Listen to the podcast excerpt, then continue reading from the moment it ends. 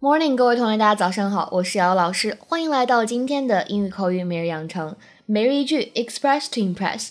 今天的话呢，教给大家这样一个表达，叫做不要重蹈覆辙。I just don't want my kids to make the same bad mistakes I made. I just don't want my kids to make the same bad mistakes I made. I just don't want my kids to make the same bad mistakes I made.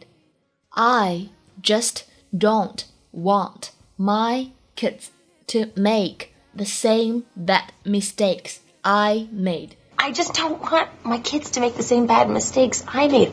整句话呢，就表示说，哎，我不想我的孩子们怎么样呢？重蹈我的覆辙，再重复我以前犯过的错误。 发音技巧的话呢，注意一下，don't 它末尾的这个音呢，t 要读得非常的轻。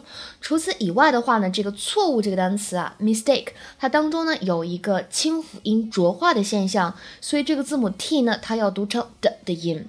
整句话当中包含的这个短语 make the same bad mistakes I made，后面这个 I made 它就是一个定语从句，用来修饰先行词 the same bad mistakes，所以这个部分呢要把它划分清楚。